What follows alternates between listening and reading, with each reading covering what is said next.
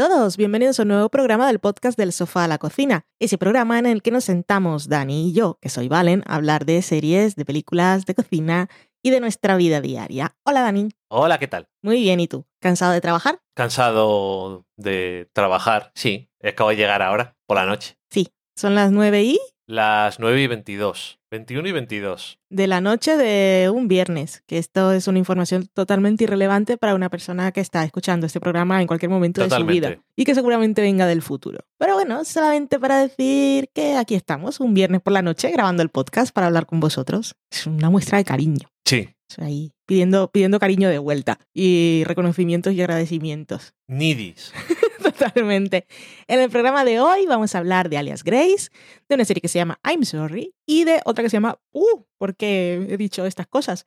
Algo así, estuve buscando en... Where is Thea? Sí, donde, pero estaba buscando cómo se pronunciaba en noruego y era algo así como, ya, ya nos corregirá nuestro amigo que nos corrige, en Cosas nórdicas. nórdicas, sí. Era algo así como boetea, ¿Qué- Perdón, ¿has dicho algo? sí, ¿Cómo es? bo, boetea. Ok.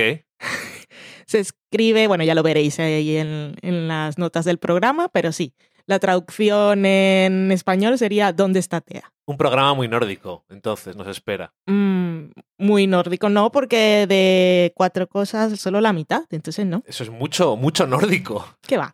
En la cata de pelis nos vamos al estreno reciente, que fuimos al cine a verlo. Y esto, como siempre, los que vengan del futuro les sonará a cine clásico, pero fuimos a ver Thor Ragnarok. en- Cine clásico.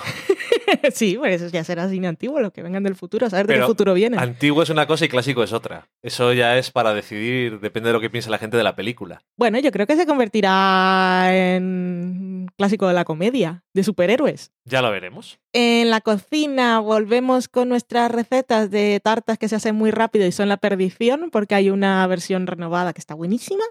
Y luego sobremesa y saludos varios y ya está. Así que con esto empezamos el programa de hoy. Ya habéis visto que los que vengan del futuro, pero así muy próximo, dirán y Mindhunter y Stranger Things y esas cosas. No, no las hemos visto aún. Así, así estamos. Así que de lo que, de lo que vamos a hablar en este programa es de lo que os he dicho. Y es lo que hemos visto, y si no hablamos de lo otro es porque no lo hemos visto. Y si no lo hemos visto, porque, porque no. Pero hemos visto otras cosas.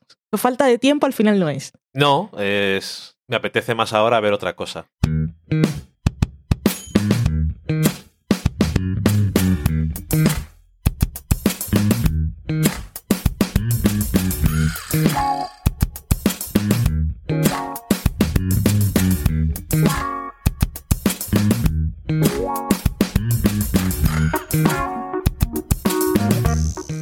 Empezamos la semana en serie hablando de Alias Grace, miniserie que es de producción canadiense en su totalidad. Se estrenó en el canal CBC de Canadá, como estaba diciendo, hace ya unas semanas y ahora en el momento en el que estamos grabando nosotros este programa se ha puesto la temporada completa en Netflix, que es la que tiene los derechos de distribución internacional, que yo he asumido que es en todo el mundo, pero no lo sé. Alias Grace está basada en una novela de Margaret Atwood que se llama Alias Grace y es la segunda adaptación de una obra de, de Margaret que tenemos este año en la televisión y es todo Mi amiga maravilloso. Margaret. Mi amiga Mar- March. Todo maravilloso, que la novela la leí a principios de este año y se convirtió en una de mis favoritas, me gustó mucho, muchísimo. Y ahí tenemos seis episodios, esta sí que es miniserie, miniserie, no, no tendrá segunda temporada como ya ocurrió con The Handmaid's Tale, que tengo mucha curiosidad por ver por dónde van a seguir, porque el libro no está escrito y no se va a escribir, sino que veremos la continuación allí en, en la tele. Ya están rodando, por cierto. Bueno, pero ahí tenías ya la esperanza de que iba a ser algo bueno porque los añadidos y cosas nuevas que había en la primera temporada te habían gustado bastante. Sí, sí, no tenía. Cuando dijeron segunda temporada, yo dije maravilloso, adelante, continúa. Porque el final de, de Handmaid's Tale es muy que te deja ahí topicuet. Mm. Se, se acaba y adiós. Así como se acaba la primera temporada, pues ahí se acaba el libro. Hola, ¿qué tal? En fin, Alias Grace. Alias Grace em, está basado en una historia real, la historia real de Grace Marks, que era una, una joven irlandesa que llegó a Canadá cuando era una adolescente y a los 16 años fue condenada a cadena perpetua por el asesinato de la ama de llaves de la casa en la que trabajaba como criada, una criada diferente a las de The Handmaid's Tale, pero con una vida que la pasaba pues igual de mal. Mm. Por otras razones. Y lo que nos cuenta la. iba a decir la novela, pero lo que nos cuenta la miniserie es la vida de Grace, varios, unos 15 años después de que empezó su condena, cuando llega un psiquiatra, que en aquella época, un psicólogo, en aquella época los llamaban alienistas, que lo Qué contratan. moderno. Lo contrata un grupo de gente ahí liderado por un reverendo, que por cierto está interpretado por David Cronenberg, el director, y un grupo de gente así de la alta sociedad que están así como que admiran mucho a Grace, están fascinados por su figura y quieren que se demuestre su inocencia, tienen la esperanza de. Y para esto traen a este psicólogo que debe tener unas sesiones con ella para ayudarla a recordar los hechos ocurridos el día que el del asesinato, porque ya en el momento que declaró en el juicio dijo que no se acordaba y es lo que ha mantenido todo ese tiempo después. Y lo que nos cuenta Alias Grace pues son las sesiones con este doctor, es como un cuento. Y, y Grace nos va narrando su vida desde que viaja en barco durante muchos meses hasta Toronto y todos los momentos, toda la gente que ha conocido, todas las cosas que le han pasado o que le han hecho y todos esos momentos que han definido su vida hasta llegar a, hasta que la narración llega a ese día del asesinato, que es lo que el doctor está esperando. Y tenemos es un caso de estudio de personaje básicamente y, y es un personaje que cuenta la historia a su manera, lo que quiere, cuando quiere, como quiere y es la que lleva la batuta, como dicen en la música clásica. Es ahí, ¿verdad? La batuta es lo del director de orquesta. Sí. Me gustó mucho la adaptación. Maravillosa la elección de la actriz, yo no la conocía. Luego he visto, se llama Sarah Gadon, que había trabajado, había estado en la serie esta de Hulu de la obra de Stephen King, Sí. la de Ujú. 11 22 63, Ujú. que quienes la han visto dicen que ya estaba muy bien. Es la primera vez que la veo y pues fascinada. O sea, me gustó mucho. O sea, la vi y dije, vale, es Grace. Ya desde la primera escena te, te vende, te compra. te lo vende todo y tú se lo compras enseguida porque ya te plantea de, qué va esto, es de cómo la ve la gente, cómo ha decidido la gente desde el primer momento quién era y cómo ella ha aceptado todas esas cosas y decide mostrar la cara que espera su interlocutor siempre. Y me gustó mucho también el personaje de Mary Whitney, que está interpretado por una chica que tampoco conozco de nada, que se llama Rebecca Lydiard, que ha salido recientemente en una serie que se llama Slashers, que creo que está en Netflix también, no lo sé. Y oh, me encantó, me enamoró. Es un personaje que es muy importante en la vida de Grace y creo que esta actriz también consigue cautivarte de la misma manera que lo hizo con Grace, porque es un- una persona muy importante en su vida que le despertó la conciencia a las desigualdades y a cómo funciona el mundo en realidad y otras cosas. ¿Y mm, qué más tenemos por ahí? Sale Anna Paquin o Anna Paquin, Zachary Levy. El actor que interpreta al doctor tampoco lo conozco porque no he visto ninguna de las series, pero también es conocido. Se llama Edward Holcroft, el actor, y ha salido en London Spy y en Wolf Half, y ahora en una que se llama Gunpowder o algo así. Son Y- británicas esas. Sí, es que no, no o sea veo que es no británico y hace de americano. Sí. Hasta en Canadá se ríen de... y Sarah Gadon es eh, canadiense y hace de irlandesa. Que el, el Que no es por nada, pero ese apellido suena mucho a que es de Irlanda. Gadon, Sí. igual sí, no tengo ni idea. Pero que como siempre los que los que están rodeados por acentos o son irlandeses o viven en Estados Unidos que no son irlandeses, igual tienen alguna queja. A mí me suena irlandés total el acento, pero sobre todo es que tiene, tiene esa entonación y ese deje musical que le añade también una capa más a eso de contarte un cuento y envolverte en su historia, que es maravilloso. Los momentos que más me gustaron, como siempre, en estos casos de persona que te cuenta su historia, narradores de no, no fiables o lo que queráis, son los que en los que los monólogos interiores, vamos. Cuando no está nadie escuchando, supuestamente, que es cuando se ven muchas caras. Y eso de las, todas las caras que puede tener la persona de Grace, la verdad es que Sarah Gadon lo interpreta las mil maravillas. La guionista de los seis episodios es Sarah Polly, la directora de los seis episodios es Mary Harron. Mary Harron eh, dirigió American Psycho y aquí en la serie se puede ver algo de esos toques de violencia. Eh, a nivel de producción no, no destaca como The Handmaid's Tale, Es muy canadiense. es, es una miniserie de época de Canadá. Eso se nota. Se nota nada más que es televisión. Cuando vi el primer episodio me dio un poco de bajona porque se veía así muy miniserie de época de la tele, pero después se me olvida porque el- los actores están tan bien y de todas formas Mary Harron puede que no le dé una identidad muy personal y un estilo visual súper característico a toda la serie como pasaba con The Handmaid's Tale, que estamos comparando simplemente porque son del mismo autor, pero no tienen nada que ver ni con el equipo ni, ni con la cadena de producción. Pero bueno, en fin, que aún, aunque no. Aunque no recuerdes la miniserie por su propuesta visual, sí que deja ella caer ahí sus, sus, sus intereses y sus obsesiones. O sea que no se corta para nada, no tiene miedo de mostrar a veces violencia y un poco de sangre. Y hay algunos planos que sí, a mí me dejaron un poco así, ¡uh, socorro! que están muy bien. No sé qué más contar. Es que no, no quiero contar nada de la trama. Eh, se puede hablar mucho de los temas. Lo que sí quiero decir es que me gustó mucho.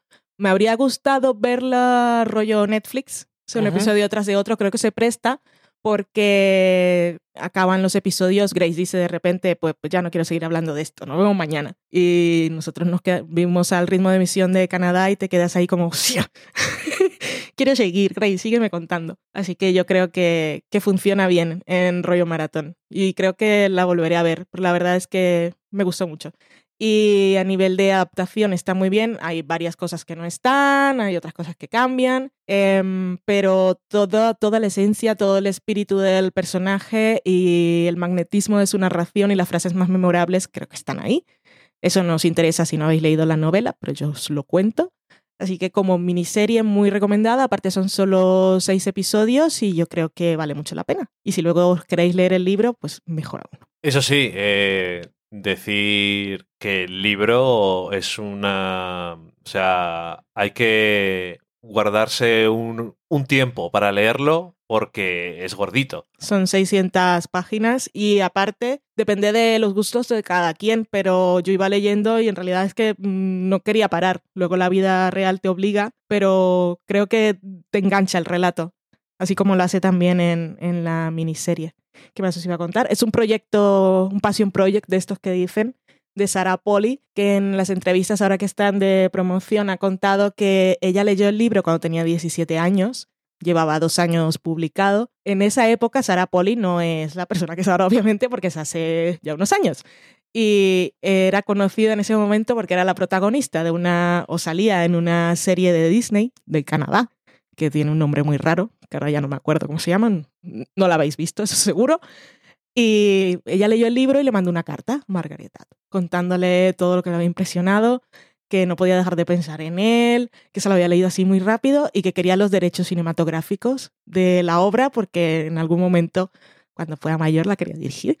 Y Margaret Atwood recuerda eso así como un momento muy cándido, pues dijo, tenía 17 años, no le hice mucho caso, se siguieron así escribiendo rollo ahí la niña y después Sarah Polly pues ha hecho cosas como actriz, como guionista y escritora Y Eh, directora. y directora. Eh, la película hemos hablado aquí de Take, This, Take These Walls, pero también del documental Stories We Tell, que es algo que también tiene mucho que ver con, con Alias Grace, y es cómo recordamos y cómo contamos las historias, que es un poco la base de este relato. Y aparte, pues habla así también en la época, esto estamos hablando, que no lo he dicho en ningún momento, es eh, a mediados del siglo XIX. Entonces también hablan de cosas políticas y aparte, pues se critica, se hace retrato y crítica de cómo era la sociedad en ese momento, eh, a nivel político, a nivel social, y opresión y represión, y la situación de la mujer, por supuesto. Que al final no sabemos tampoco demasiadas cosas de la historia de Canadá. Porque claro, como no hemos visto tanta ficción sobre de época, No, no sabemos cómo es. Y como el país hoy en día no se parece mucho a Estados Unidos, Hmm. pues igual tienes una idea diferente de cómo llegó a ser lo que era. Pero bueno, también tenían sus cosas. sí. Como siempre, tenían sus rebeldes y sus... que era el problema que había en todos los lados en- y que había habido durante siempre, que era... Hay unos reyes y nosotros somos colonias.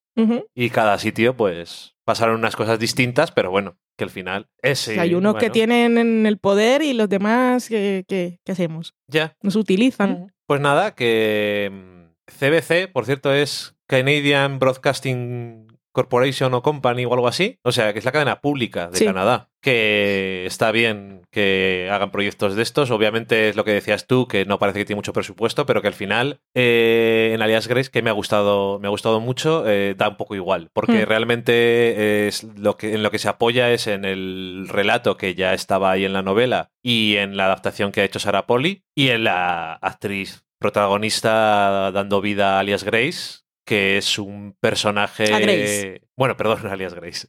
A Grace Marks, que es un personaje fascinante, que tiene. te evoca sentimientos de ternura y, y de miedo y de sospecha, todo un poco al mismo tiempo, porque es complicado. A ver, eh, está basado en una persona real y de alguna forma lo veo como una necesidad porque parece imposible crear a alguien tan extraño y tan complejo. No digo que sea imposible porque muchas ficciones, Hmm. por suerte, nos dan ese tipo de cosas, pero parece un ser humano muy complicado y, y extraño Sí, pero en algunas todas- ocasiones y entonces cuando estás frente a frente a ella y a su vida y a cómo te lo cuenta o a sus reacciones a ciertas cosas, que realmente en la serie, como tú decías, no me contabas a mí que no se cuenta todo en tanto detalle porque es un libro bastante largo y aquí abrevian un poco quizás algunas cosas del pasado, de antes de que lleguen a Canadá probablemente, que me decías. Sí, y también de los dos últimos episodios. Bueno, y Y quitan algún personaje de en medio, que bueno, totalmente irrelevante además. Y otra cosa que tenían dinero para hacer seis episodios. ¿Te ha gustado cómo ha quedado, no? A mí me ha gustado. Eh, pero bueno, que, que no sé, que es eso, un personaje que es realmente lo que hace... No es tanto su historia, que sí, Es como la cuenta. es cómo la cuenta y cuál es su reacción a las circunstancias que tiene. Sí, porque es que aparte, en realidad, nadie sabe cómo fue la vida de Grace. No. Una, una jovencilla que llegó a Irlanda, o sea, todo lo que cuenta y todo lo que se sabe, pues es lo que habrá contado. Pero mm, No, sí, de hecho, el halo de ambigüedad, que a veces cuando, aunque haya, o sea, cuando hay personajes que son los narradores, que no nos podemos fiar y todas esas cosas, suele ser un poco más obvio. Y entonces en otros casos mm, decimos, ah, pues lo que me está contando es lo que pasó. Pero en este caso eh, es muy claro enseguida que te está contando lo que tiene ganas. O se lo está contando al psicólogo. y lo curioso es el nivel de detalle con el que cuenta tantas cosas. Sí, entonces, como bien han dicho siempre y decían en la escena esta de famosa de Reservoir Dogs, una historia, aunque sea pues, para que se la crea alguien si es mentira, tiene que tener, lo importante es que tenga detalles. Y en los detalles es lo que hacen que una historia parezca verdad. Y en este caso no, no digo ni que crea que es todo mentira ni que es todo verdad, es simplemente una versión probablemente de los hechos. Y, y no sé, es, es eso que lo que más me ha llamado la atención de, de esta historia ha sido la protagonista y todos sus encantos, extrañezas, formas de afrontar las cosas y en ese y en ese sentido si la actriz no hubiera estado a la altura hubiera quedado un poco más pobre todo el resultado porque realmente tienes que creerte tanto que es inocente como que no lo es tienes que creerte que le han pasado todas esas cosas y que le han pasado cosas malas y que a lo mejor no todas le han pasado. Tienes que quedarte ahí en medio, pero al mismo y sentirlo todo a la vez.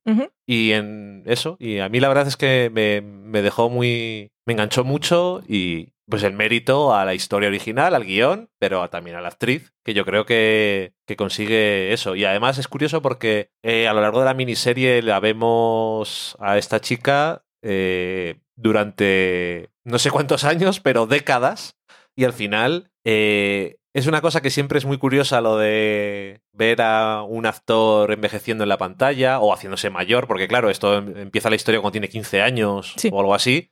Entonces, bueno, eh, es una chica joven, pero tampoco tienes por qué cambiar tanto, ¿no? Pero que sí se va viendo diferente. Sí, en la, en la dureza de la expresión.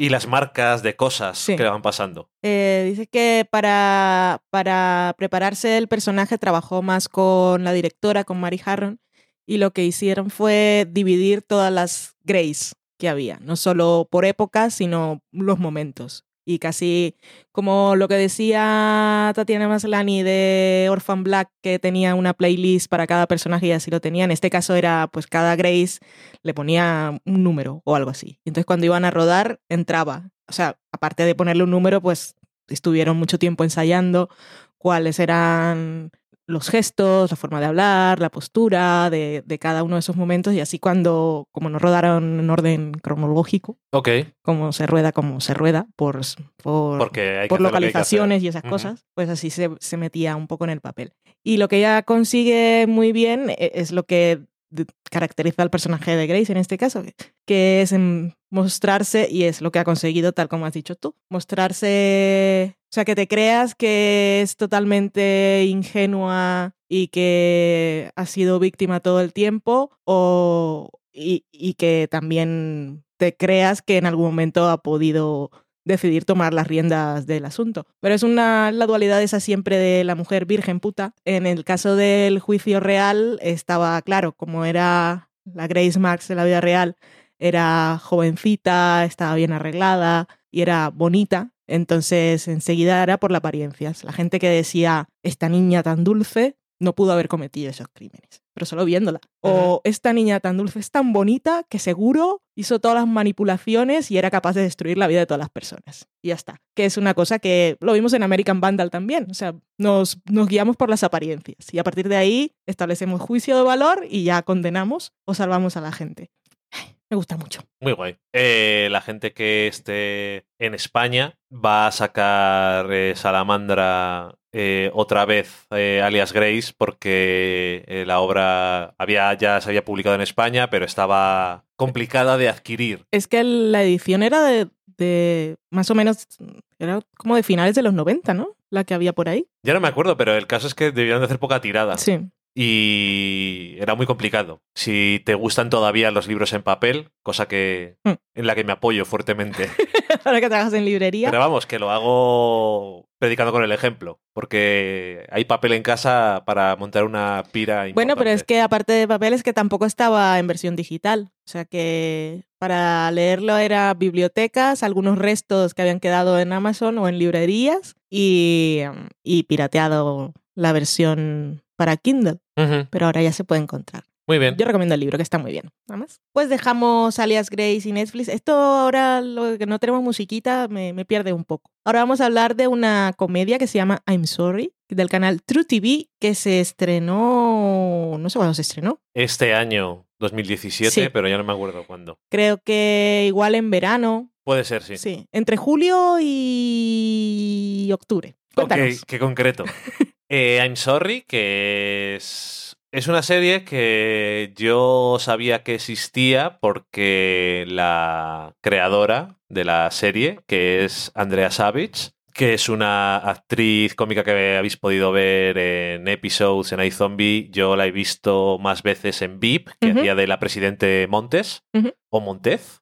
Y yo eso me enteré de que existía porque fue a presentar la serie al podcast de Nerdist que lleva Chris Hardwick y la, había, la conocía a ella porque había ido más veces. Es una exnovia suya. Es incidental todo esto, pero siempre me hace gracia porque eso, se llevan bien y tal. Y, y entonces dije, es curiosa la serie. Se lo dije a Valen y lo dejamos ahí porque de esto hace ya Mm. un tiempo. Y, y nada, dije, "Pa, suena interesante y tal, pero bueno, hay, hay mucho que ver y muchas cosas que hacer. Y el otro día vimos el primer episodio de. No le voy a llamar serie porque no sé lo que es, que es el, eh, una cosa de ficción que ha hecho en True TV Amy Sedaris, que no sabría describirlo, es como un programa de estos como Martha Stewart de cocina y de eh, como la condesa de- descalza Sí. también, pero completamente absurdo y Muy absurdo. muy, muy, muy absurdo y muy extraño. Y, y digo, qué raro que True TV no hace mucha, no hacía mucha comedia y tal. Y, y, digo- y entonces digo, ah, en True TV también estaba esa otra serie y tal. Y entonces un día me dijo Valen, ah, mira, esta serie me... se la había olvidado que se lo había dicho yo. Y dijo, esta serie tiene buena pinta, la podemos ver. Y digo, ya te dije yo, es hambre. Bueno, da igual. Ay, I'm sorry. Te Está disculpes, creada hombre. por Andrea Savage, es la protagonista también, y está. Es una de estas que es un género ya hoy en día, que haces de una versión más eh, cómica y distorsionada de ti mismo y de tu vida. Y por lo que contaba en el podcast, eh, lo de hacer la segunda temporada, que ha sido renovada, es una cosa que le asustaba porque dice, todavía no he vivido suficientes cosas para hacer comedia. y, y nada, va sobre una mujer que es guionista, cómica y, Guionista de un podcast. y, de, y tiene un podcast que también lo tiene en la vida real. Y está casada y tiene una hija. Y básicamente Está casada con un hombre. con un hombre y tiene una hija. Y ese es el resumen de la premisa. Una hija de cinco años. Sí, eso es una gran parte quizás de la serie. Las eh, conversaciones, inquietudes, líos en los que se mete explicando cosas a su hija. Que así empieza la serie. Sí, explicando... La niña preguntando. ¿Por dónde me dijiste que Sí. nacían los niños? La Exactamente. ¿Es la vagina o por otro lado? Yo, pues, pero yo me he mirado y es muy pequeño. ¿Cómo sale un niño por ahí? Ya comienza a explicar. Pero bueno, es una gran forma de empezar. Eh, pero es una de las cosas que más me gusta, precisamente sus interacciones con la niña. La niña es pequeña, es muy inquieta, hace muchas preguntas. Siempre, siempre quiere responderle mm, sin darle vueltas y sin tratarla como una niña, como trataría cualquiera una niña de cinco años, sino dando las respuestas como son. Y, y eso que llaman meterse en jardines, pero Sí. es un poco como si vas con un, con un tren de estos que te montas en casa y se mete por ahí por el jardín y comienza a chocarse con las plantas y se va descarrilando. ¿Un tren de esos que te montas en casa? ¿Cómo se llama? Tren de juguete, iba a decir. Ok, Mm, vale, vale. Pero, ok. Vale. Y entonces se, se empieza a descarrilar porque ella se emociona, no puede parar y sigue explicando. Y no sé, son de las cosas que más me gustan de la serie. Tienes que decir, es comedia-comedia, Es porque tenemos comedia muchas series de, de sí. media hora de, de gente que ficcionaliza su vida y tal, pero en este caso Es, es comedia, pura. es buen rollo y no hay dramas nunca. No, es pura, pura, pura comedia. Y la verdad es que, mm, bueno, la vimos básicamente la primera temporada de un tirón. Eh, me pareció muy divertida. Eh, gran o sea, ella es la protagonista Mm. absoluta de la serie. Y gran parte de ello es que me cae bien. Entonces. Entonces ya vas mucho más fácil con la serie. Y yo creo que es básicamente si te. Si ves el primer episodio y te. y te llama la atención, te cae bien, te gusta el tono y el estilo de humor, porque es muy variado, pues yo creo que te la vas a ver entera. De un tirón. Eh, la verdad es que ha sido un descubrimiento y me alegro de que. Normalmente me quejaría de que hay tanta. Todo el mundo quiere hacer series y hay tantas series para ver, y es verdad que hay- quizás hay demasiadas.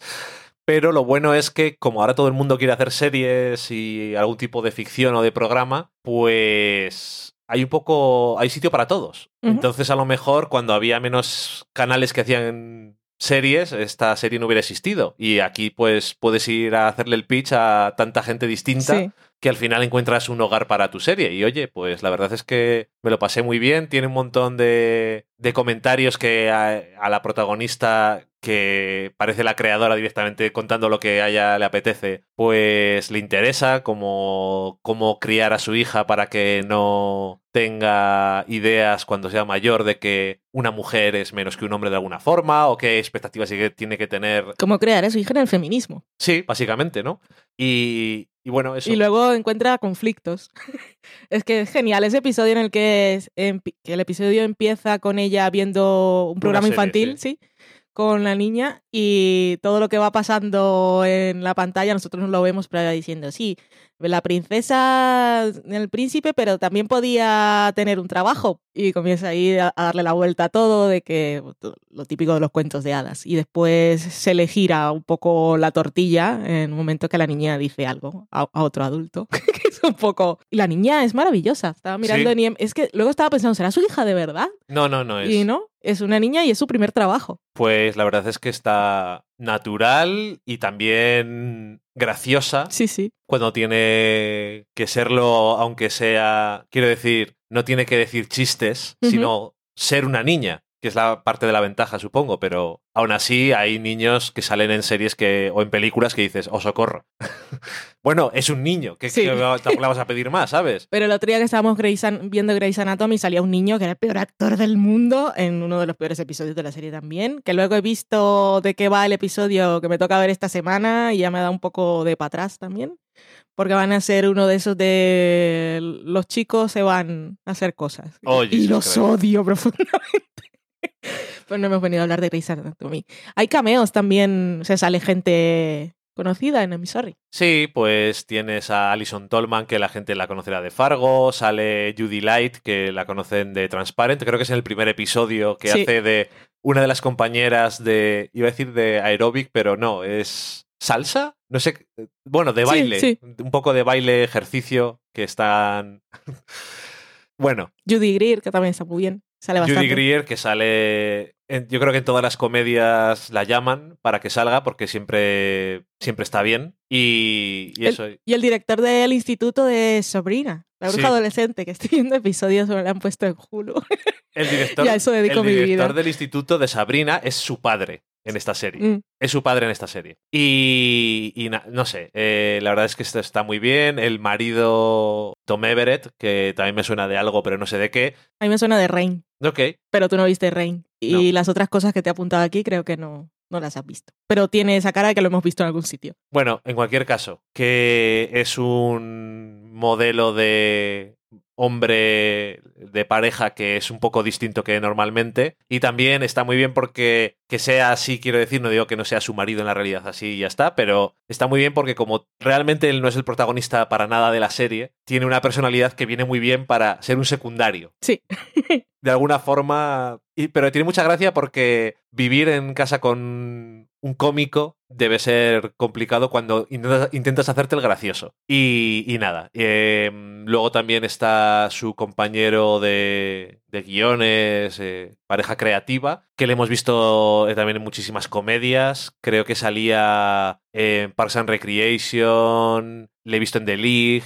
En Transparent sale, en Brooklyn En Nine-Nine. Transparent, bueno, sale en mil sitios este, este señor. Y casi siempre está un poco encasillado con el tipo de personajes que le toca hacer, tengo que decirlo. Excepto en Parks and Recreation, que hacía de el jefe de una corporación malvado. Pero bueno. Eh, también está, está muy bien. Y la verdad es que. Una cosa curiosa que, te- que quería decir. Que es muy curioso verla de un tirón, porque tiene un montón de running gags, Sí. de gags que se repiten continuamente. Y no tanto que sean gags que se repiten continuamente, sino de cosas que están ocurriendo durante muchos episodios y no son un gag hasta muchísimos episodios después. Y es bastante gracioso, ¿no? Por ejemplo, lo de los pantalones cortos o Lo del ciego de la lo cafetería. del ciego o lo de la foto de broma que tiene en el ordenador. Y lo de los pantalones cortos, por cierto, que es muy curioso porque también lo hablaba en el podcast y de entre todas las cosas que ha pasado en su vida real, yo jamás pensaría que era esa. sí, vaya tontería. Y cuando lo escuché en el podcast digo, no entiendo cuál es la gracia. Y luego viéndolo ya me enteré de cuál era la gracia. Y, y nada, que yo la recomiendo un montón. No es una serie nada conocida. Creo que, por ejemplo, aquí en España no, no, la- no está en ningún lado. Ni. Pero bueno, todos sabéis dónde se pueden ver cosas así al azar. Sí, porque esta, esta sí que de esas, si buscáis comedia, esta es una de esas. Comedia, comedia. Sí. Pura, ¿eh? Sí, que aquí no, no, no hay conflictos. Conflictos dramáticos. De, de forma cómica. Sí, siempre. Pues eso. Hay jardines, muchos jardines. I'm sorry es un buen título porque es algo que le puede tocar decir muchas veces a la protagonista. Y efectivamente lo hace. Pues ahí van dos recomendaciones y lo último es esa cosa que pronuncié muy raro, que ahora la llamaremos ¿Dónde está Tea? Para buscarla, pues veréis las notas de, del programa, porque, porque sí, porque es nórdico y ni siquiera voy a decir cómo se escribe porque es un poco tontería, porque seguro que estáis haciendo cosas y no vais a apuntar ahora con un boli letra por letra lo que voy diciendo.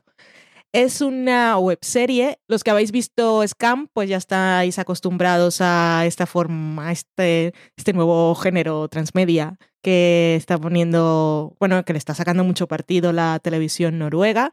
No es de la misma cadena, en este caso es eh, TV2, TV2, que por lo que he visto en la Wikipedia, y es lo único que he podido encontrar de información en inglés, es que es el canal, es un canal privado y es el canal, el principal canal privado de Noruega. Ok.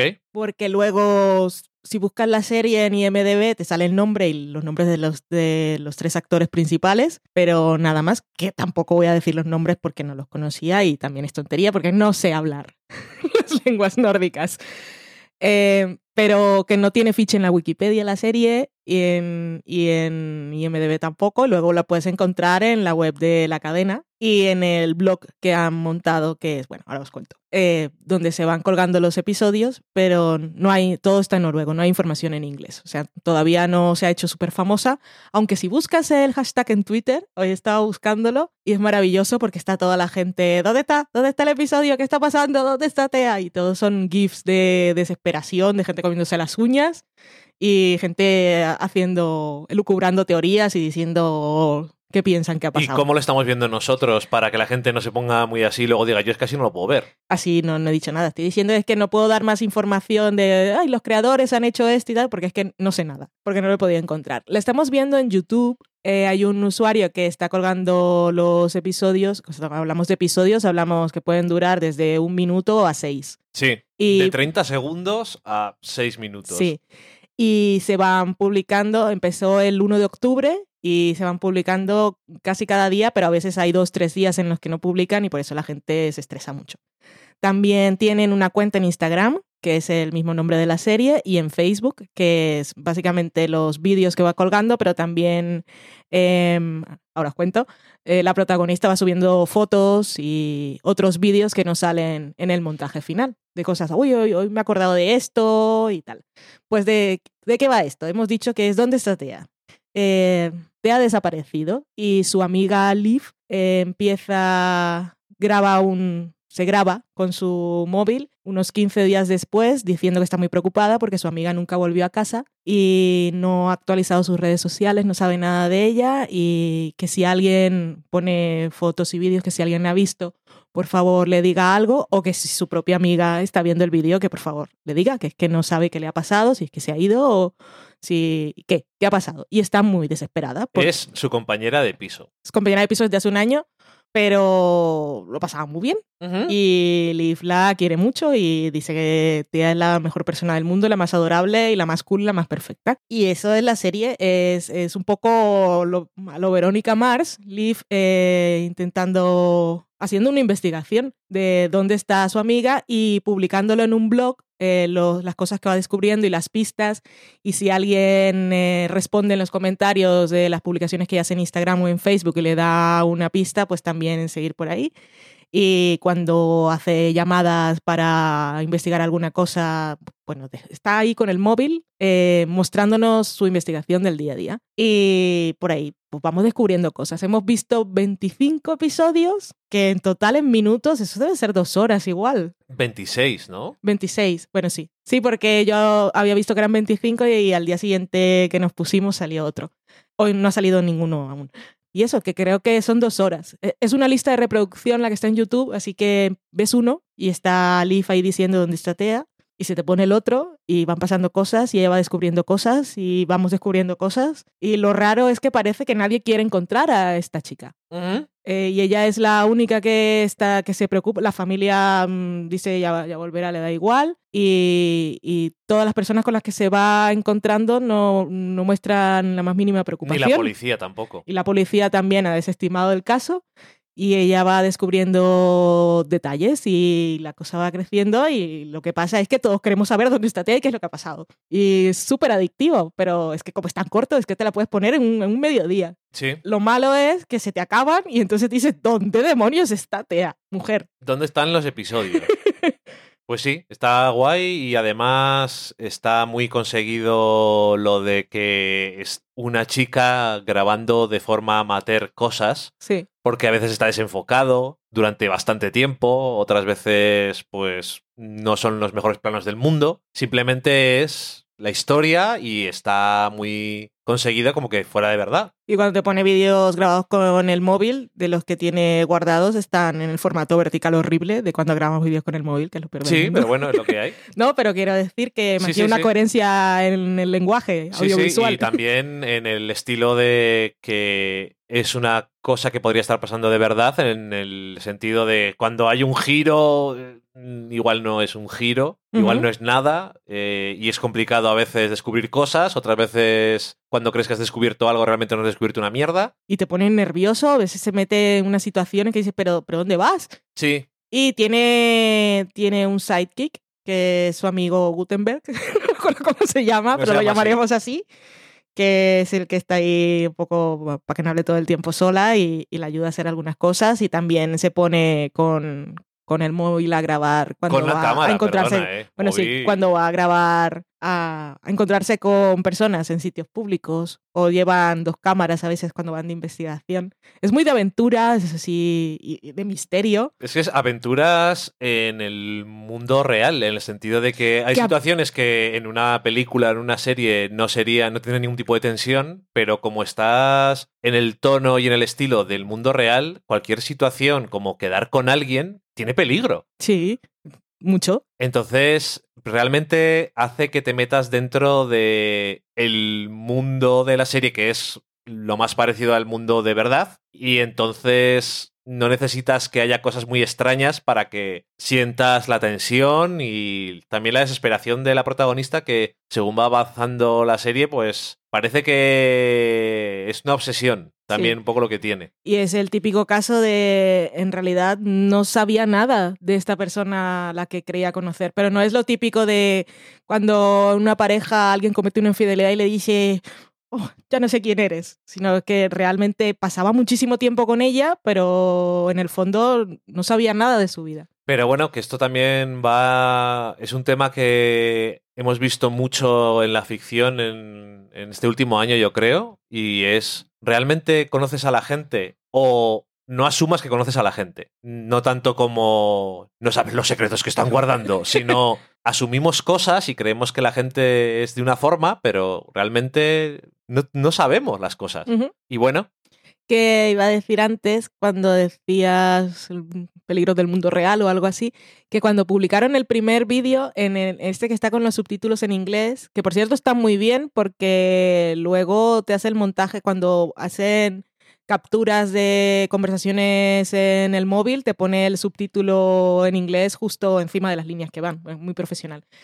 Pero que eh, tu- tuvo que hacer la advertencia muchas veces en el primer vídeo. Esto no es un caso real, es ficción, porque había gente que estaba preocupada. Es que realmente lo parece. Entonces, quiero decir, no hay nada que sea súper increíble No, ni no, no. que digas, esto es imposible que pase. ¿Sabes? No sé, está muy bien pensado en ese sentido, de que realmente si no lo supieras, parece de verdad. Entonces, en ese sentido es un poco serial, pero de una forma un poco distinta. Sí, sí, está, está muy conseguido y, y eso que es muy adictivo y ahora no sabemos qué vamos a hacer porque lo vimos en maratón, maratón de webserie, que es nada, pero ahora, Jodernos y esperar. por lo ahora visto. lo estoy, claro, estoy suscrita al canal de YouTube de ese señor, pero también estoy al, al Instagram y al Facebook. Lo que pasa es que ah, escriben en noruego y no entiendo nada de lo que ponen, pero... En Instagram se pueden traducir las cosas. Sí, pero, pero no el vídeo. O sea, No. sabré cuando pongan uno nuevo y estaré ahí. ¿Dónde está, tía? ¿Y dónde está mi vídeo, señor que pone los vídeos tan amablemente?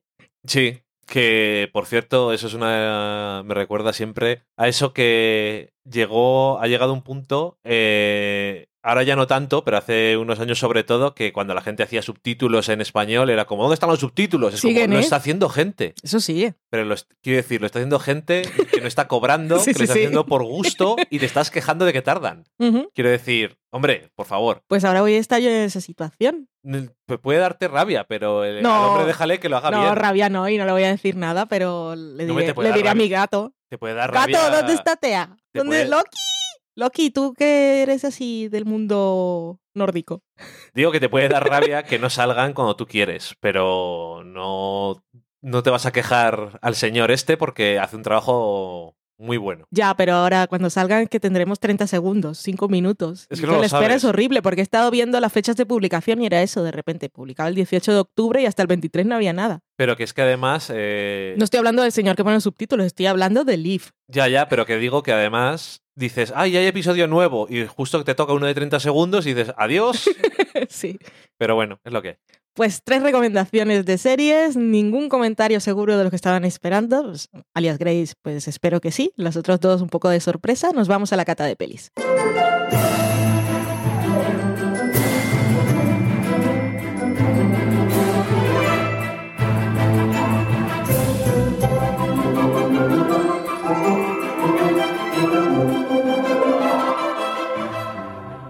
Y en la cata de pelis os decíamos que os íbamos a comentar eh, película de estreno, comercial, superhéroes, blockbuster, franquicia, Thor, Ragnarok. Cuéntanos, Dani. Thor Ragnarok, que es eh, la nueva, la tercera película de Thor, la nueva película del universo cinematográfico de Marvel y es una película que tenía bastante ganas de ver. Creo que en algún programa hemos comentado, tengo curiosidad por saber qué va a hacer. Creo que cuando hablamos de eh, Hunt for the Wither People, que fue la anterior película del director, que es Taika Waititi, que también dirigió What We Do in the Shadows, también hablamos de ella, también nos gustó mucho. Que está ahí en conversaciones para convertirla en serie. Ok, pues es eso guay, me gustaría. Pero bueno, eh, También hizo Eagles vs. Sharks. Es que yo la vi. sí, sí, lo, gusta lo- comentarlo. lo sé. Y también eh, fue director en algunos episodios de Flight of the Conchords, Ujú. todo muy neozelandés. Porque él es neozelandés, Sí. y es lo que hay. Y bueno, por supuesto, la película está protagonizada por Chris Hemsworth, que es australiano, por cierto, y en las ruedas de prensa que hacían siempre tenían ahí un Nueva Zelanda-Australia un poco de coña. Y nada, el guion Eric Persson, eh, Craig Kyle y Christopher Jost, que han hecho, creo que, parte de los guiones de Thor casi siempre, que también eh, son pareja creativa, creo, y les he visto en varios guiones de cómics también de Marvel y tal. Y aparte de Chris Hemsworth, eh, tenemos a Tom Hiddleston y a Mark Ruffalo volviendo de películas de, de Marvel y nuevos, eh, nuevos añadidos, eh, Kate Blanchett, o Blanchett. Kate Blanchett, perdón, eh, Tessa Thompson o Jeff Goldblum. También tenemos por ahí a Idris Elba, un poquito... Es un personaje muy raro. Bueno, Yo creo que quería salir. Bueno, está bien, está bien que salga, aunque tiene muy poco que hacer y bueno, es Idris Elba y siempre nos apetecería que saliera un poco más. Y Anthony Hopkins, pues lo mismo, sale un ratillo también, eh, que había ido en algún sitio. Anthony Hopkins igual estaba grabando ahí en su casa con green screen. sí. Pero, pues, por- Ahí en, en su acantilado. pues puede ser, Iba con ropa para también. sí, estaba ahí en, la- en su jardín o algo. Voy de Eh, mortal, déjame. que al final eh, es que en este caso, claro, si dices, pues no sale tanto Anthony Hopkins o Idris Elba, pero quiero decir, salen. No es en plan, tienen ausencias que nos explican y además Anthony Hopkins tiene un- uno de los grandes momentos de la película, que es eh, hacer de Tom Hiddleston o hace- haciendo de Loki. Y bueno, eh, ¿de qué va exactamente Thor Ragnarok? Thor eh, descubre que tiene una hermana mayor que es Hela, Hela Bichi, y que es Kate Blanchett, y dice, oye, que yo soy la que tiene que ser la jefa y todas estas cosas. Es que no quiero entrar mucho en detalles en lo que es la trama, pero eh, este villano, villana nueva que tenemos eh, quiere apoderarse de Asgard, donde sus poderes son aún mayores, la diosa de la muerte, y para... Divina de la muerte también. También, y para ello, pues se deshace de Loki y de Thor, y eh, Thor acaba en un planeta, un planeta basurero que tiene allí cosas de gladiadores y tal, todo dirigido por un personaje que es el Gran Maestro, que está interpretado por Jeff Goldblum, que cuando salió el casting de Jeff Goldblum, la gente que solamente lo haya visto doblado quizás no entiende qué es Jeff Goldblum de verdad, y es un tío súper raro, y cuando actúa también es muy raro, porque tiene una cadencia y una forma de decir las cosas muy rara, que lo vimos también, por ejemplo, en Friends, cuando Sí. salía, tiene, es un poco riéndose también de esa forma de hacer las cosas, de pararse, hacer pausas extrañas. Y digo, esto es un casting un poco raro, pero van a tope con. Es Jeff Goldblum. No se os olvide y yo creo que, bueno, la película es una comedia, una comedia de acción, superheroica y lo que tú digas, tanto como de superhéroes, no sé, diría de, De dioses. Thor. Sí, porque la Tierra no aparece en ningún momento y es... una- Aparece en un momento. Bueno, ok. La Tierra no es un lugar importante en- No. en esta película y... No sale Nueva York. Es una historia de Thor y de ese tipo de cosas asgardianas y un poco cósmica espacial y...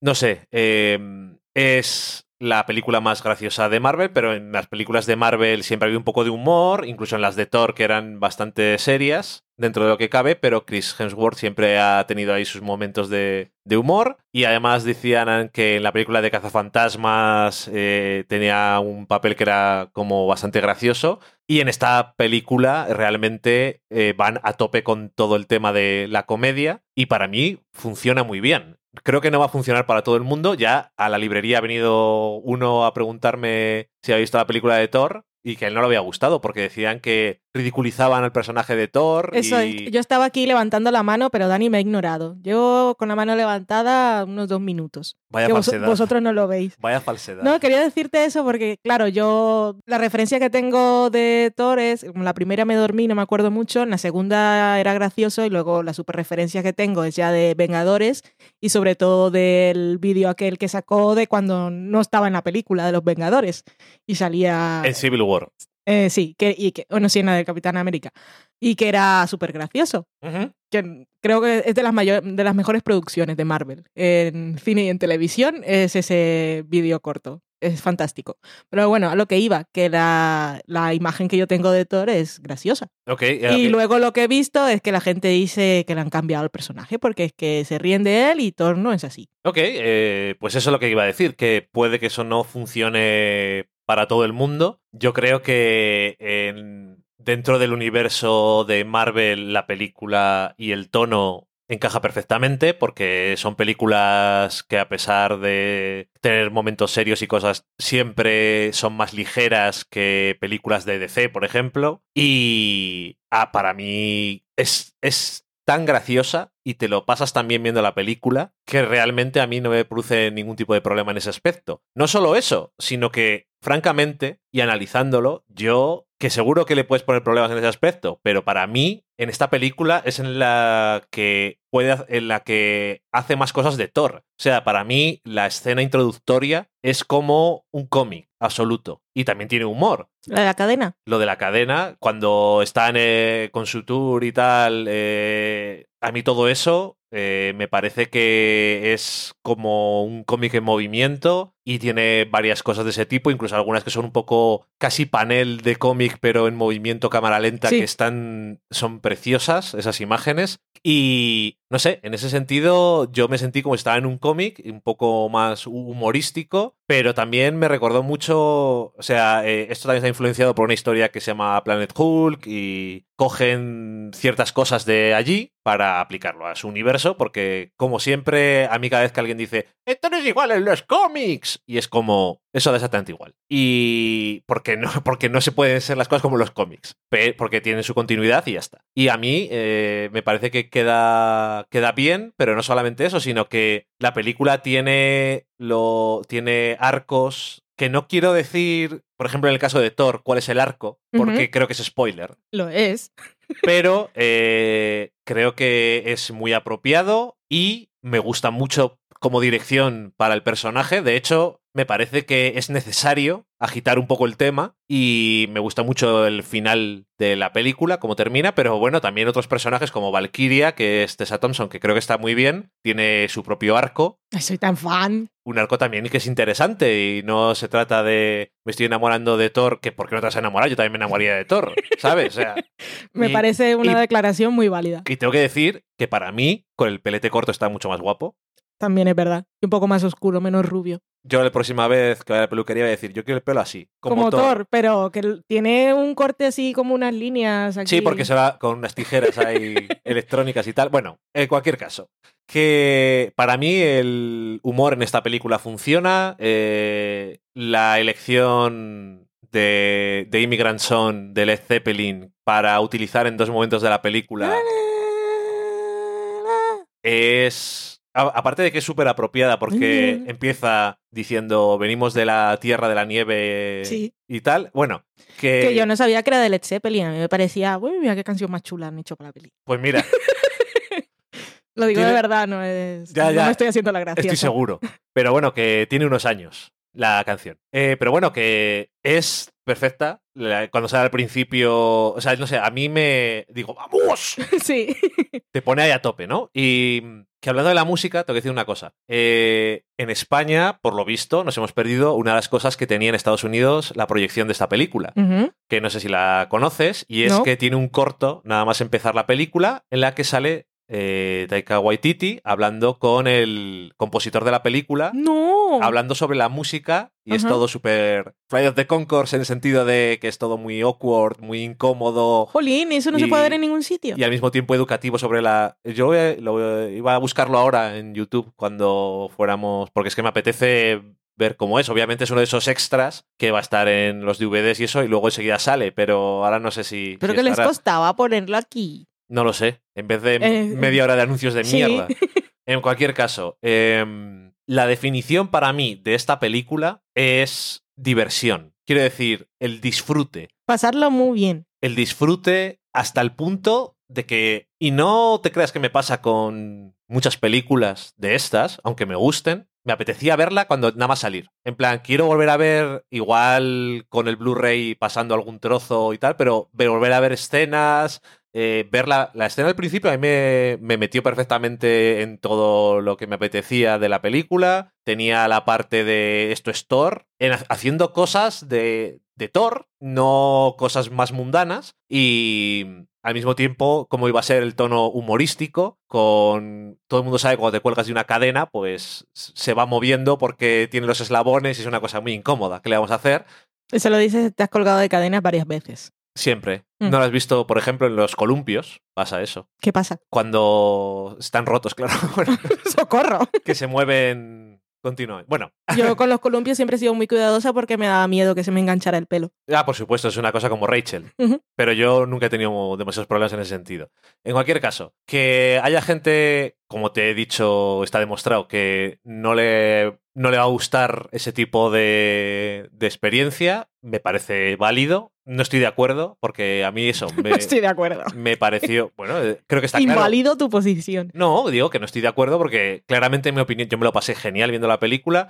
También se han comentado como la parte central de la película, que es, eh, transcurre en Sacar, es la mejor parte de la película y luego, como pasa muchas veces en algunas películas de superhéroes, en la parte del clímax, pues eh, parece que no tiene suficiente tiempo para desarrollar el personaje de Kate Blanchett y todas estas cosas y darle un poquito más de complejidad a eso. No sé, incluso a mí me pareció que la resolución era muy buena, cómo, eh, cómo se resuelve la, el conflicto. Sí, pero dice todo este pifostio y ahora qué. Y me, me gustó mucho eso, y no solamente eso, sino que tiene un significado también poético y que decían, y yo no lo había pensado, pero entre The Immigrant Son y un poco de algunas cosas que salen por ahí, eh, hay un poco de comentario sobre refugiados que se ven Sí, sí. arrastrados por conflictos.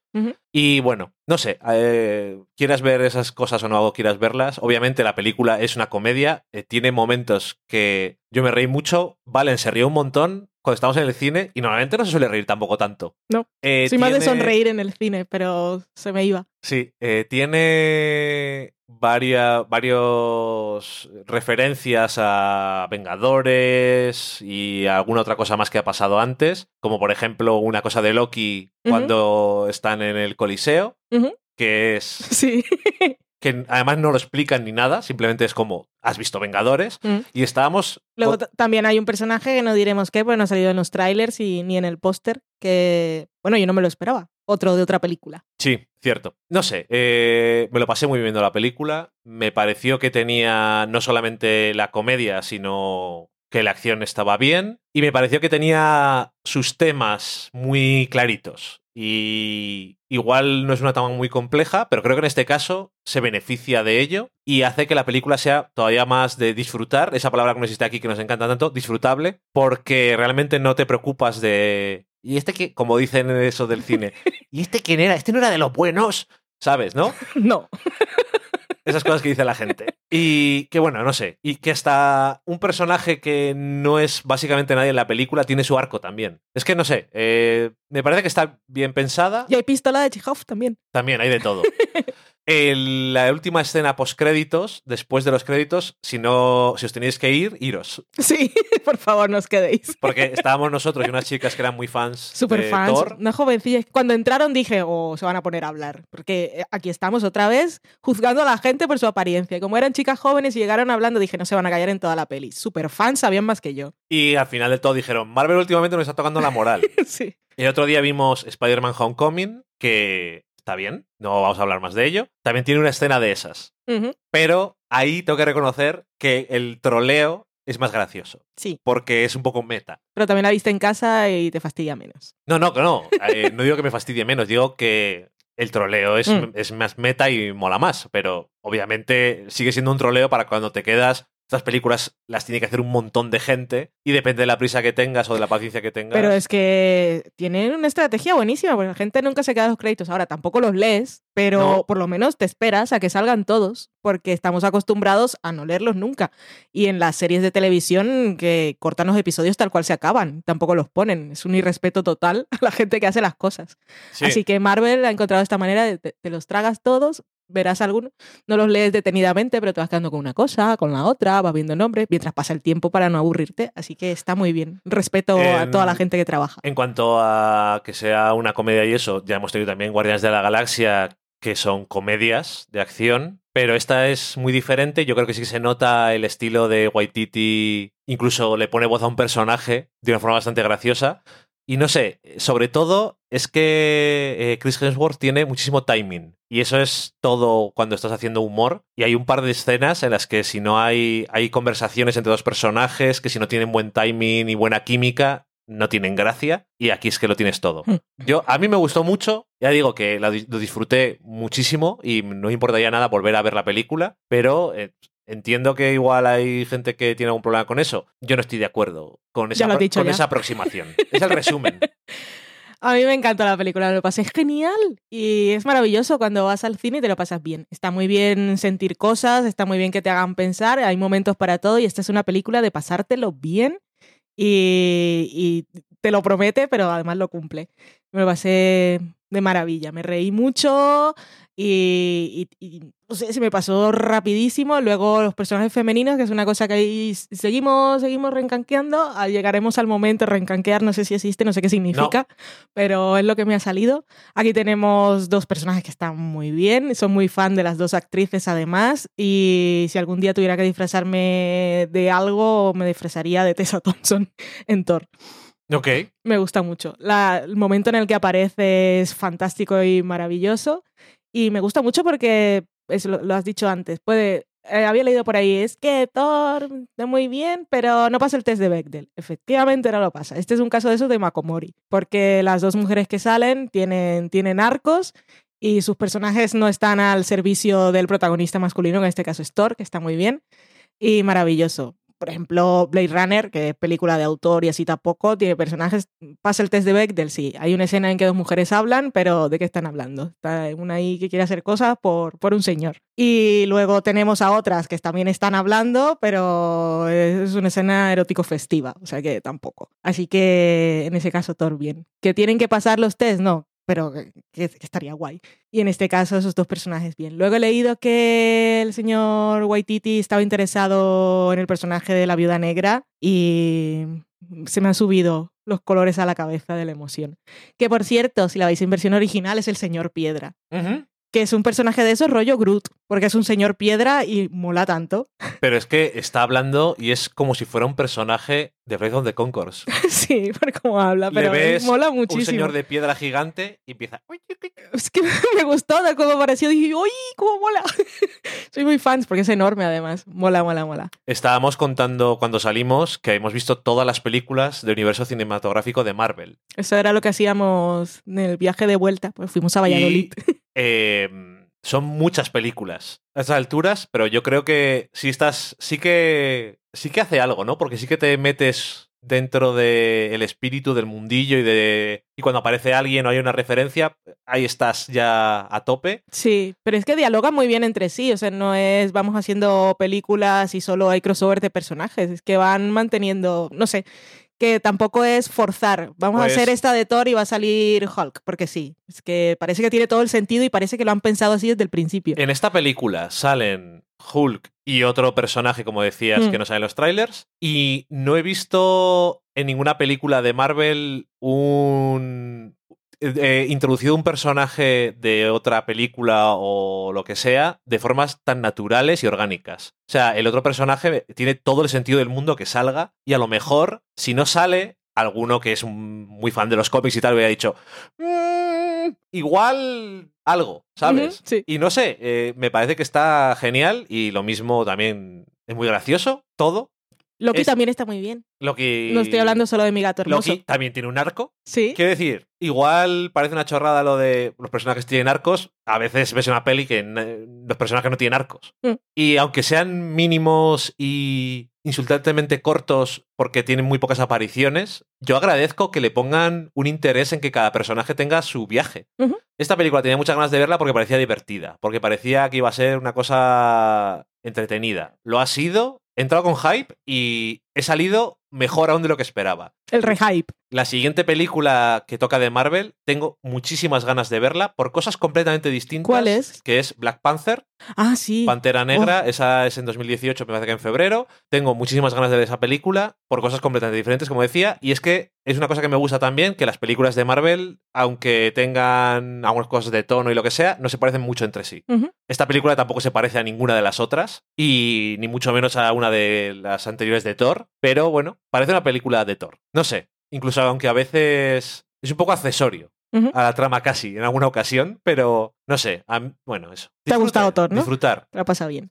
Pues Black Panther yo también tengo muchas ganas. Uy, qué bien todo. Somos muy fans de las franquicias. Hay gente que está, oh, muchos superhéroes. Depende, los buenos, guay. Pero claro, es que eh, hay muchas películas de superhéroes. Hay muchas películas de bueno. acción, hay muchas, hay muchas, muchas cosas. No me gustan las películas de superhéroes, pero ¿cuál? Quiero decir, y Marvel creo que está teniendo muy buena idea, sigue siendo un estudio horriblemente eh, grande que forma parte de un conglomerado aún mayor, que es Disney, y entonces hay cosas que no se pueden hacer, pero me parece que está muy bien que hayan cogido para Thor en este caso y para Black Panther también eh, a otro director, que son directores prácticamente indies.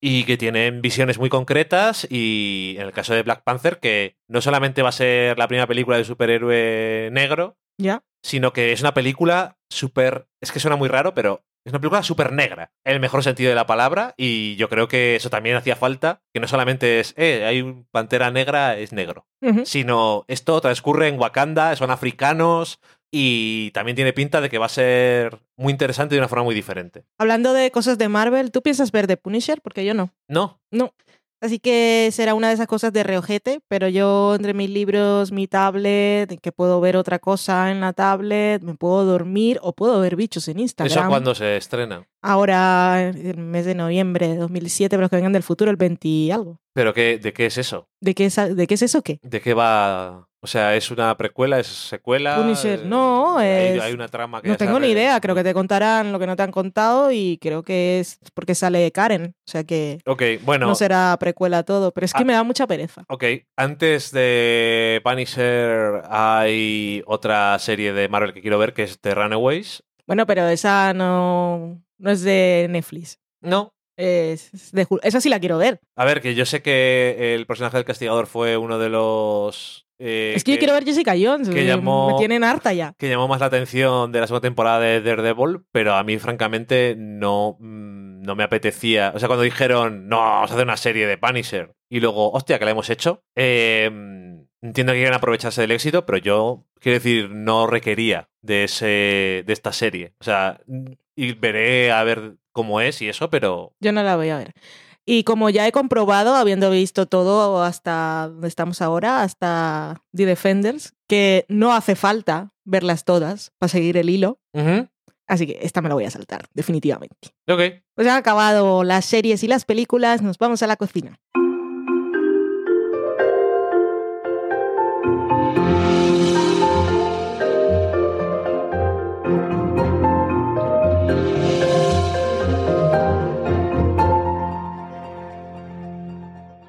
Cocina, os decíamos, os traemos una receta muy fácil, de esas que se prepara una tarta en un minuto, que es una cosa maravillosa, pero también muy peligrosa. La hemos sacado de la web table, bueno, tablefortwowblog.com. Es una tarta de chocolate que está buenísima y no lleva huevo. Para los que son veganos, vegetarianos, Vegano. Veganos. Muy bien. Necesitamos un cuarto de taza de harina, dos cucharadas de cacao cacao amargo, no valen squeak, pero si es lo que tenéis, echáis menos azúcar. Un cuarto de cucharadita de baking powder, polvo de hornear, dos cucharadas de azúcar. Eh, dice aquí la receta que si te gusta más dulce puedes añadir una más, no hace falta, la verdad un poquito de sal, un pichito para que destaque el sabor del cacao, un cuarto de taza más una cucharada de leche, dos cucharadas de aceite, preferible que no sea de oliva porque es muy fuerte de sabor. Si tenéis maíz, mm, girasol, incluso de coco, supongo que le iría bien. Y una cucharada de crema de cacao y avellanas, nocillas, nutelas o lo que tengo yo, algarroba, que fue lo que le eché. Pues la preparación de esto, una vez tenéis todos los ingredientes, es que lo mezcláis todo en una taza o en un bol pequeño y lo metéis en el microondas. Y ya está. Microondas, eso ponéis un minuto a ver qué tal, veréis que va subiendo y máximo dos minutos. Y la dejáis enfriar un poquito y os la coméis y está súper jugosa, chocolatística y deliciosa. Y eso una tarde así que dices, hoy no tenemos nada mm, para picar. Si queréis picar dulce, que suele pasar a veces en esta casa, pues en un, bueno, en dos minutos la tenéis lista. Pues qué bien.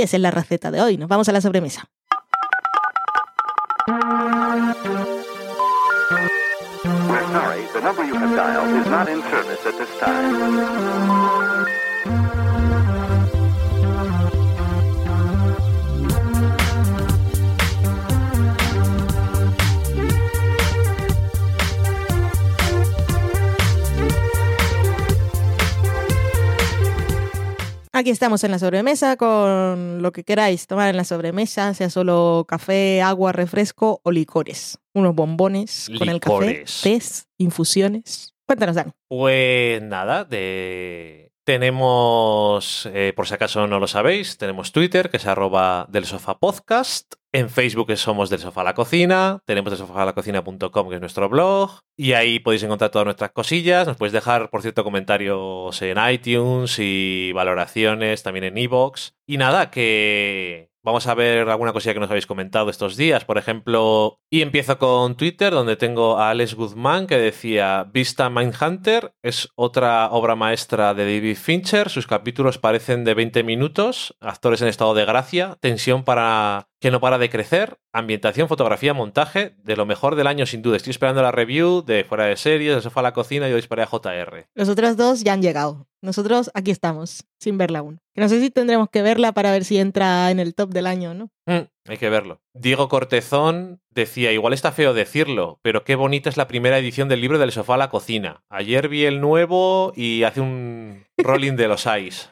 ¡Ay! Nosotros, claro, no podemos decir nada. No, pero bueno, me alegro de que le gustara nuestra edición. A mí también me gusta. Podéis comprar el libro del sofá a la cocina. Ha sacado ahora Roca Editorial su versión de nuestro libro que sacamos en 2015. También está en Kindle. También está en Kindle y espero que si no lo tenéis lo compréis y si lo tenéis y os gusta, el contenido es el mismo, así que se lo podéis regalar a alguien. Y ahora tienen tapadura porque son más ricos que nosotros. Sí, y en tapa blanda seguimos teniendo el de la comida de Friends, que hoy nos ha llegado un envío con otros 200 para la campaña navideña. Qué bien, seguimos vendiéndolo. Un año después. Sí. Don Groucho nos decía que Blade Runner 2049 le había dejado de lado. La original es muchísimo mejor por guion, personajes, efectos visuales. Ryan Gosling va a sitios y se descojonaba. y también decía, ojalá que pronto hagáis la crítica de Thor. Tengo tantas dudas con ella. Es uno, uno de los que no quedo contento.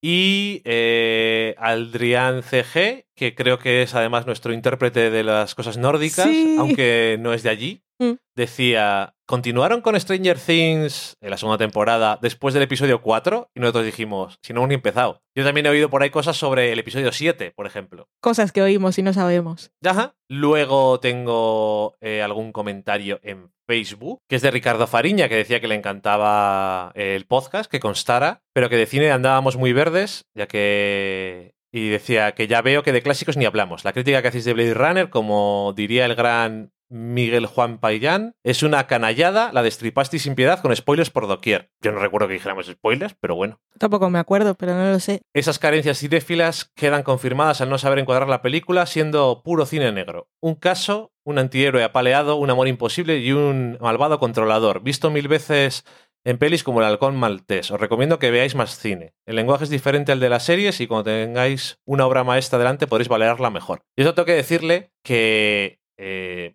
siempre es interesante eh, poder añadir eh, contexto, recontextualizar obras de ficción y añadirle eh, más profundidad, porque siempre puedes disfrutarla más, pero yo creo que recontextualizar algo no hace que te guste más, necesariamente.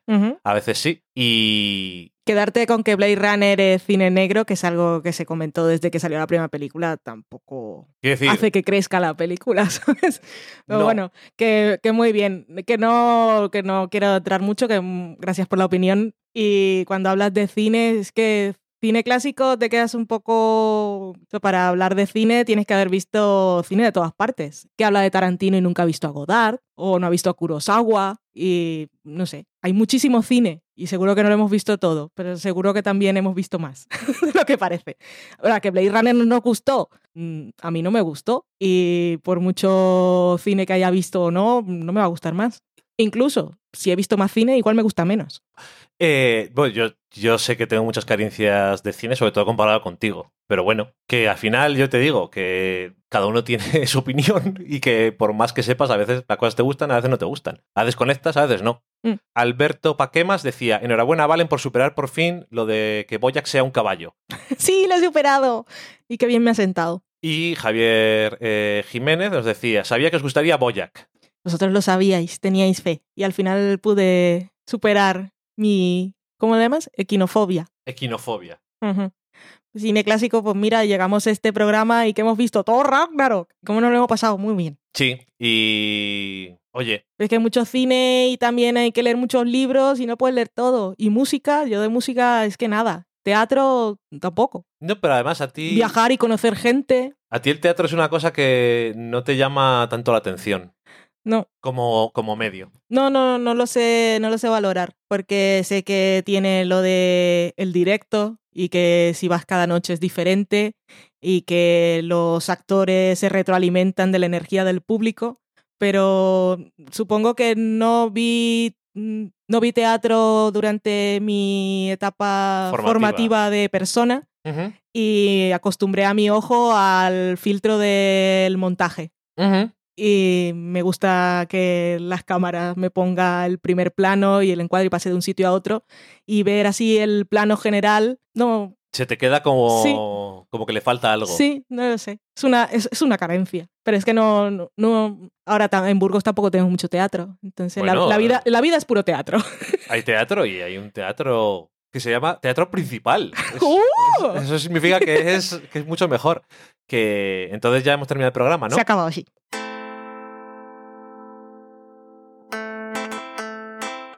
Se ha acabado el programa, ya había dicho. Ay, esto es repetición, redundancia. pues muchísimas gracias por escucharnos y aunque no estemos siguiendo la actualidad de... eh, mira, sí en cine, que no es lo que no, no es nuestro punto fuerte, pero en series vamos viendo un poco pues lo que nos apetece en cada momento y de lo que vemos os contamos. Eso sí, como siempre, solo os contamos las cosas que nos gustan. Tenemos aquí en la pizarra apuntado todas las cosas de las que no hemos hablado, ya llegará su momento. Y de lo que teníamos apuntado, que son 3, 6, 9, 10, 11, 12 cosas, solo hemos hablado de Alias Grace, que era lo primero que había. Y Ay, luego, Impresionante. luego hemos metido otras dos cosas. No hemos hecho nos- absolutamente nada de lo que teníamos que hacer. No, las otras dos cosas fueron algunas que vimos recientemente. Muy pues bien. eso, contadnos vosotros que nos mantenéis así al día. Ya sabemos que tenemos que ver Mindhunter, así que nos pondremos con ella en algún momento. Sí, que nos digan si han visto entre Stranger Ah, sí. Things, a ver qué les parece. Sí. Si os ha gustado y, y sobre todo tengo curiosidad por eso, que, pasa en el episodio 4, que, que ha intrigado si habíamos seguido o no. No sé, yo por lo que sé sobre la segunda temporada, tengo la sensación de que me va a gustar menos. O sea, Pero- por una cosa. ¿Por qué? Porque Eleven sale muy poco interactuando con los demás personajes. Ok. El episodio 7 solo es de ella, por ejemplo, y a la gente no le ha gustado nada. Pero no sé por qué. A mí es mi personaje preferido de la serie. ¿Ya? Entonces, también tengo curiosidad. Y la primera temporada la vimos, quiero decir, no era en plan esto es lo mejor del año, pero nos lo pasamos bien. Sí. Entonces, yo la quiero ver. La veremos. En algún momento, cuando toque, hipertoque. Ok, Adiós. adiós.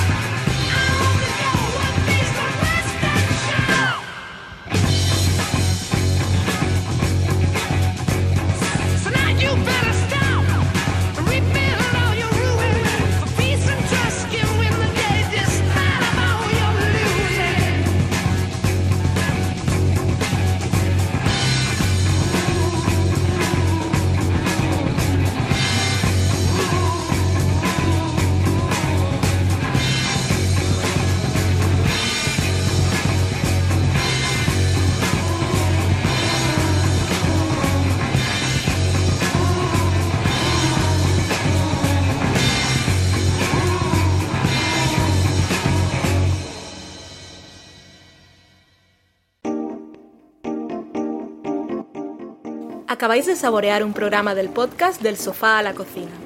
Para prepararlo hemos usado los siguientes ingredientes. Un Dani, una Valen y una licencia Creative Commons, reconocimiento no comercial compartir igual.